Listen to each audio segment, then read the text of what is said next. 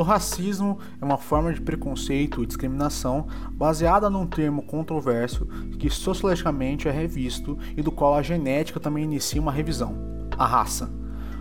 No século XIX, compreendia-se que a cor de pele e a origem geográfica de indivíduos promoviam uma diferenciação de raças, misturando-se cultura e aspectos físicos. Os primeiros antropólogos estabeleceram uma hierarquia das raças, o que, por vezes, reforçava a dominação dos povos brancos europeus sobre populações de outras etnias não europeias. Você confere no Frequência Universitária a reportagem Racismo na Sociedade, que tenta responder às origens desse tipo de preconceito e como ele afeta a vida dos indivíduos que são vítimas dessa discriminação. Acompanhe com os repórteres Pedro Soli e Rodrigo Trindade. O termo racismo não possui uma definição concreta e predominante. De acordo com o dicionário Michaelis, racismo é teoria ou crença que estabelece uma hierarquia entre as raças. Já a Convenção Internacional sobre a Eliminação de Todas as Formas de Discriminação Racial define preconceito racial como toda distinção, exclusão, restrição ou preferência baseada em raça, cor, descendência ou origem nacional ou ética que tenha por objeto ou resultado anular ou restringir o reconhecimento, gozo ou exercício em um mesmo plano. O racismo acontece de formas diferentes para cada tipo de grupo ou indivíduo. Também existem diferentes variações para essa prática. O cultural defende que uma cultura seja superior à outra e pode ser exposto por meio de crenças, músicas, religiões, idiomas e afins. Também existe o racismo contemporâneo, que acredita que a raça não é biológica e sim vinda de uma etnia ou cultura. Já o individual parte de atitudes, interesses e pensamentos pessoais, inclusive de estereótipos.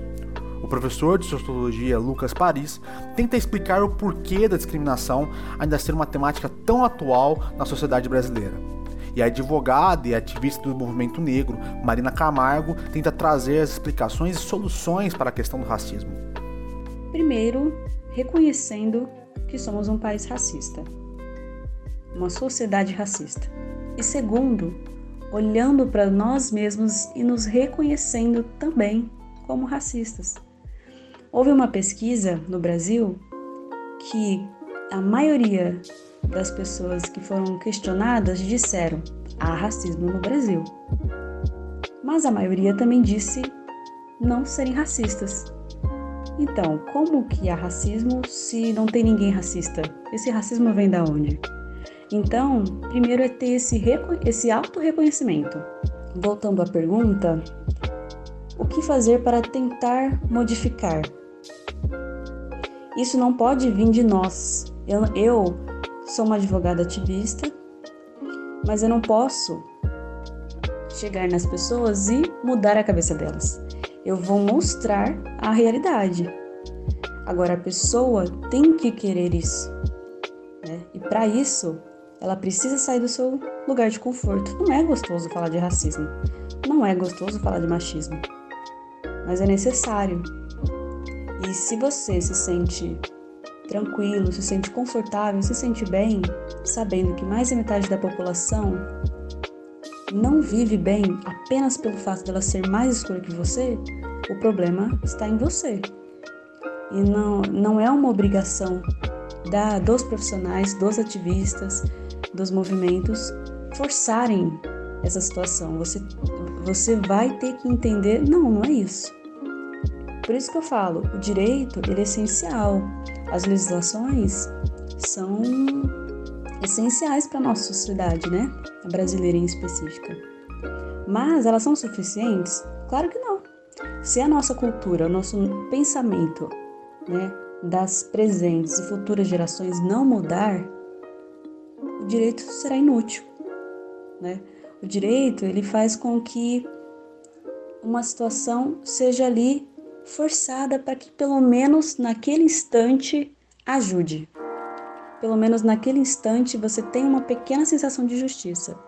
Só que é cansativo a todo momento você buscar essa justiça, né? O ideal é que as pessoas tenham a consciência e mudem seu próprio pensamento. Então, é, atualmente existem muitas formas de você se desconstruir. Né? É, existem palestras, rodas. Agora, mais do que nunca, é, a internet está sendo um veículo muito importante para disseminar essas desconstruções.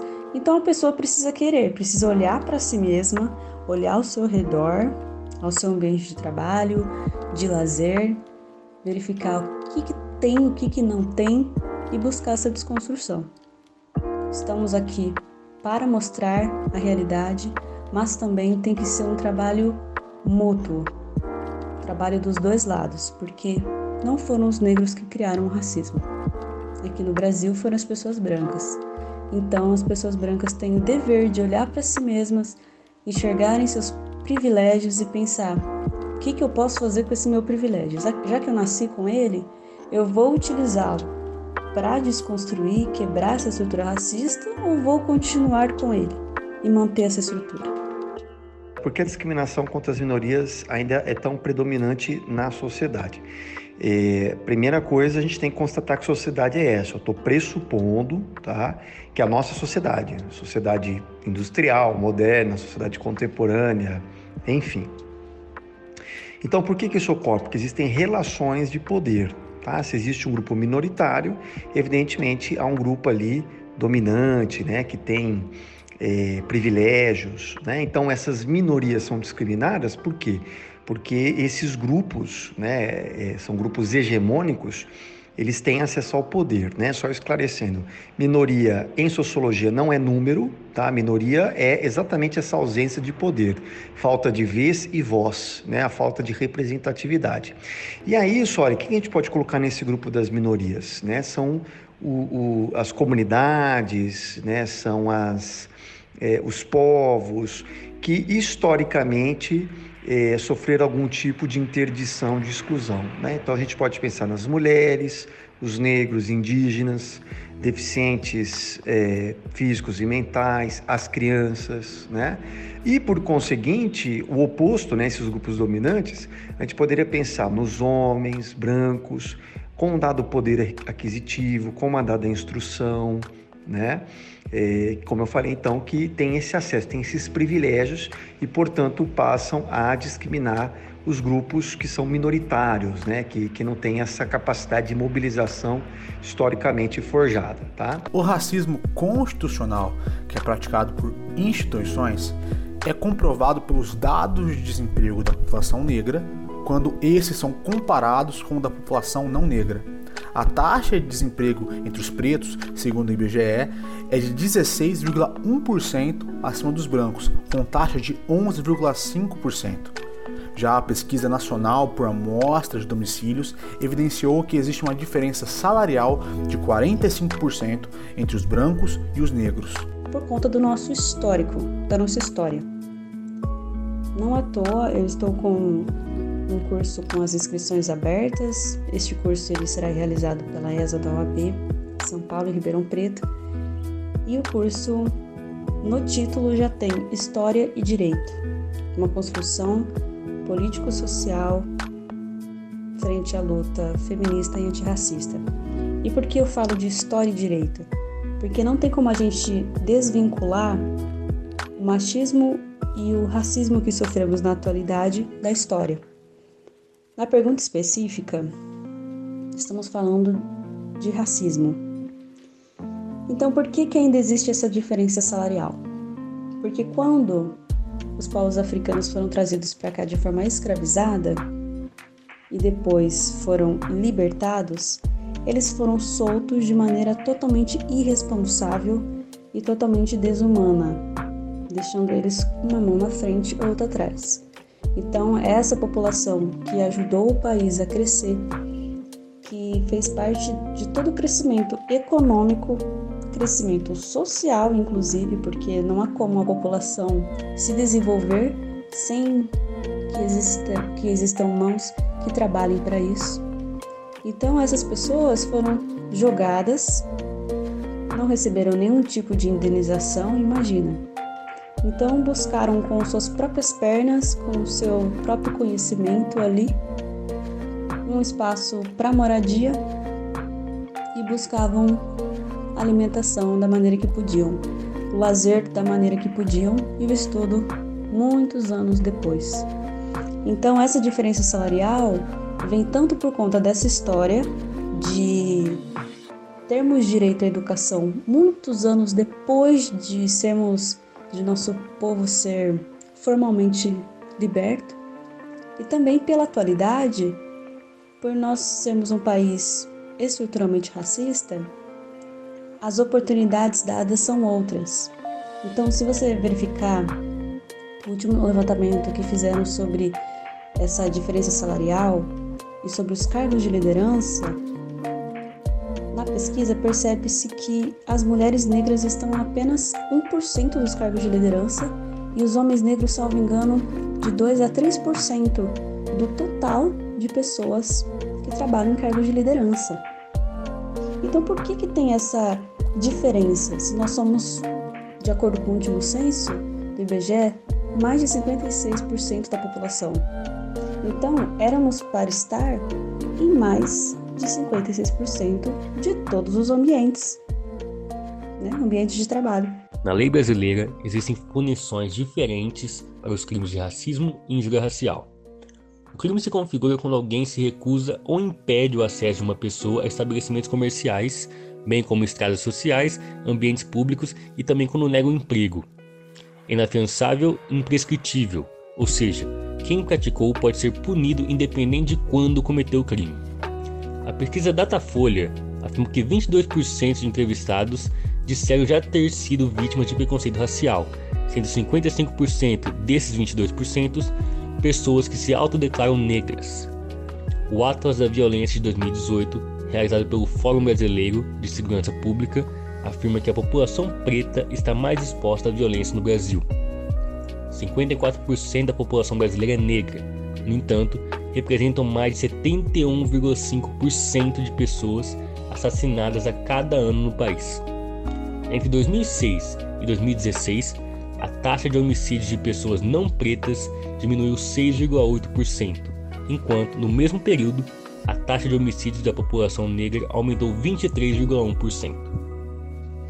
Eu digo que todas as pessoas negras no Brasil já sofreram racismo, seja ele direto ou indireto, explícito ou implícito, porque a nossa estrutura é racista. Né? A nossa história é extremamente racista e violenta. Então não tem como fugir disso. A diferença é a maneira que você recebeu, que você identificou, né? Por exemplo, no meu caso, é, racismo direto, explícito, eu sofri apenas na infância e adolescência. Ambiente escolar, claro.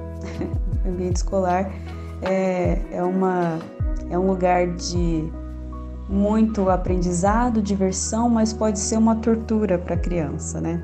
No meu caso, não foi uma tortura porque eu tive uma família que soube lidar com a situação, que falava para mim: olha, não foi sua culpa, isso é porque eles, eles acham a sua cor diferente da deles e o problema é com eles, não é com você.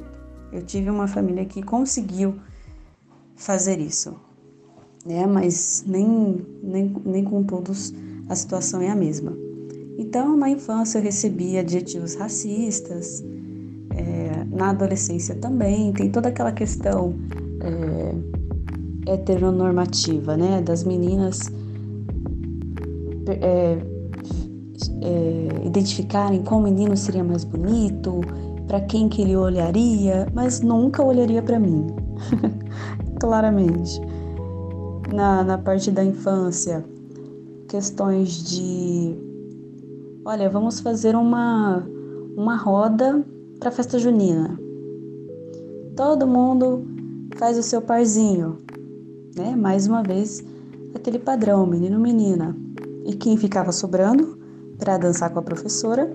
Eu, eu e minhas irmãs, que eram de outras outra série, né? Nós temos diferença mais ou menos de um ano cada uma. Dois anos, um, dois anos. Então nós sempre ficávamos dançando com a professora ou a gente era encaixado para dançar com outro menininho negro que também foi excluído. É, nós estudamos em escola particular, então um ambiente majoritariamente branco.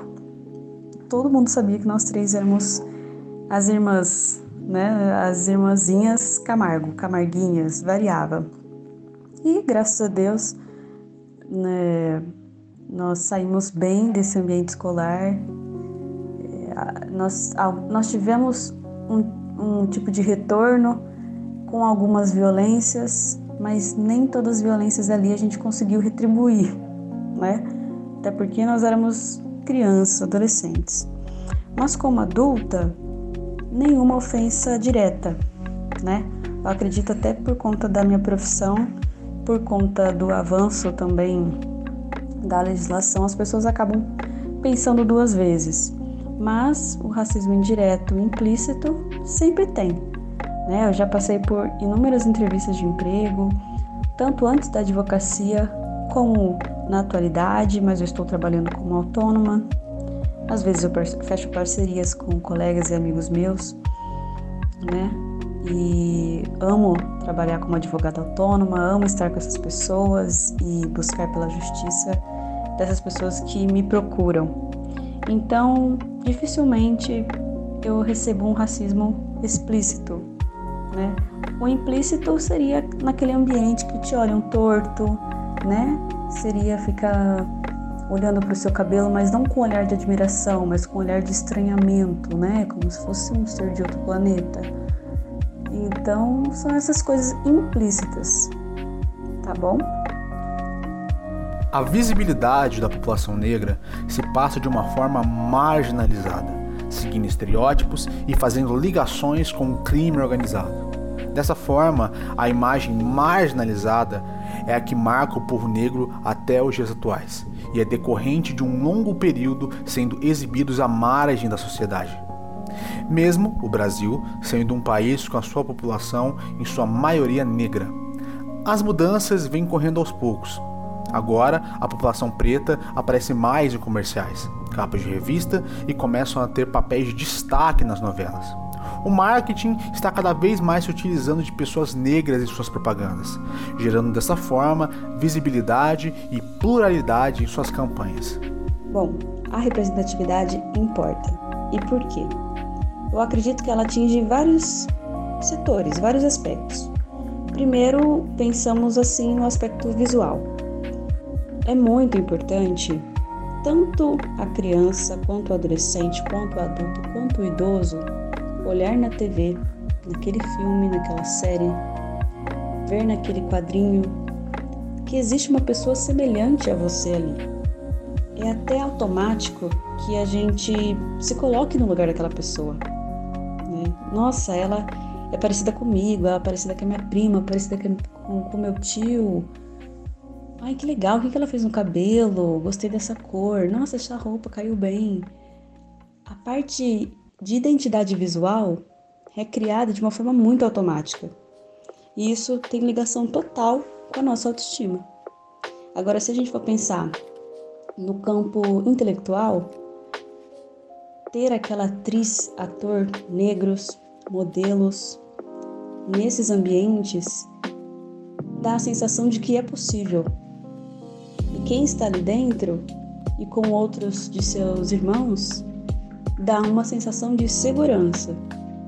Então, é, por mais que aquele ambiente seja majoritariamente composto de pessoas brancas e você faça parte de um grupo, de uma minoria quantitativa, você está mostrando para as outras pessoas que é possível estar ali. E é como se você abrisse uma porta também para o ambiente que você está? Por isso a gente também tem que ter aquela aquele sentimento de de sororidade, né? Entre sororidade e fraternidade, eu digo, né? Que seria a irmandade entre homens e mulheres, dororidade, que é um compartilhamento das dores e de entendimentos, né? De compreensão então isso é muito importante. Né? Então a representatividade é uma palavra muito forte. Então ela mexe com autoestima, ela mexe com é, é, desejos e sonhos. O guia da sociologia para combater a discriminação, cara, ela também, é, assim como a 3, ela dá pano para manga, né? É uma discussão enorme. E eu falo como professor, viu, Soli? O primeiro passo, evidentemente, é educação, cara.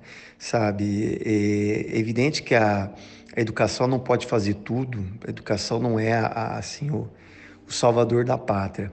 Mas é o primeiro passo, né? Um passo fundamental para esse essa mobilização de combate à discriminação, né? Então você já deve ter ouvido comentar em sala de aula, né? Repito aqui na nossa conversa por áudio, o animal só, ele não precisa se animalizar, o animal segue meramente o seu instinto, né? É, agora, o ser humano precisa se humanizar, né? O que é se humanizar?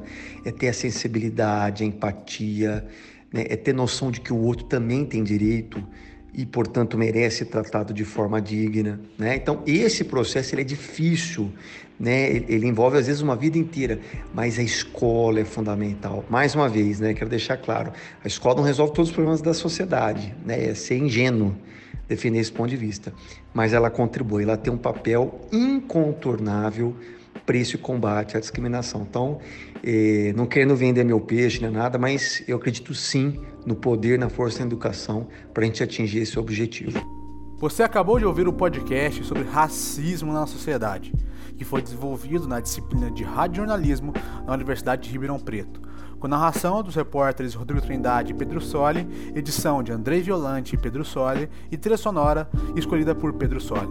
Confira agora o próximo episódio dessa série com a reportagem sobre machismo no ambiente de trabalho, com a repórter Isabela de Lima.